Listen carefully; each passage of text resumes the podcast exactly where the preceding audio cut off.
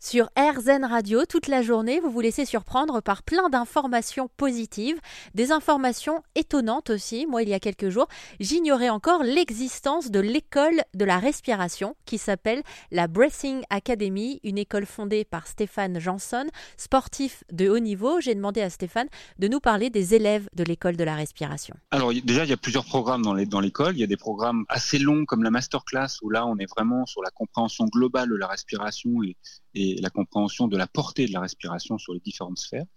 Donc là, on s'adresse particulièrement aux professionnels de santé, aux thérapeutes, aux praticiens euh, de toute discipline qui vont accompagner d'autres gens.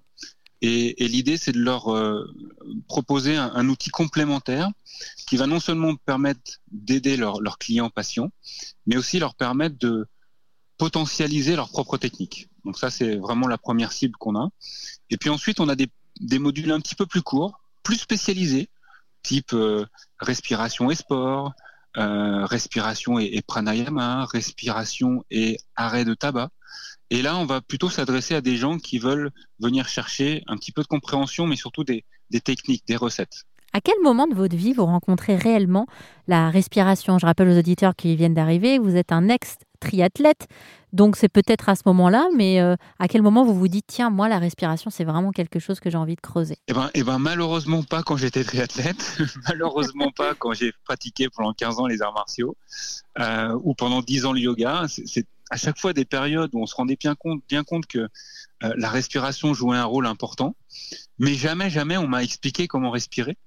Alors je faisais euh, avec mes entraîneurs de l'époque ou mes maîtres de l'époque des, essais, hein, des, techniques qu'on essayait de mettre en place, mais je comprenais pas du tout ce que je faisais.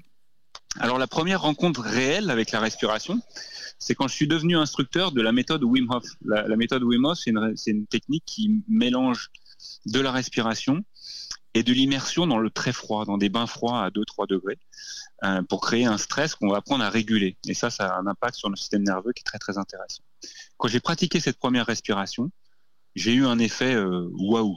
Ça a créé des sensations dans mon corps. J'ai fait euh, des apnées depuis 4 minutes et je me suis interrogé sur euh, ce que je pouvais déclencher simplement en modifiant mon rythme respiratoire. Et c'est parti de là. Et ensuite, j'ai lu beaucoup de livres, à peu près tous ceux que je pouvais trouver dans, dans, trois langues différentes.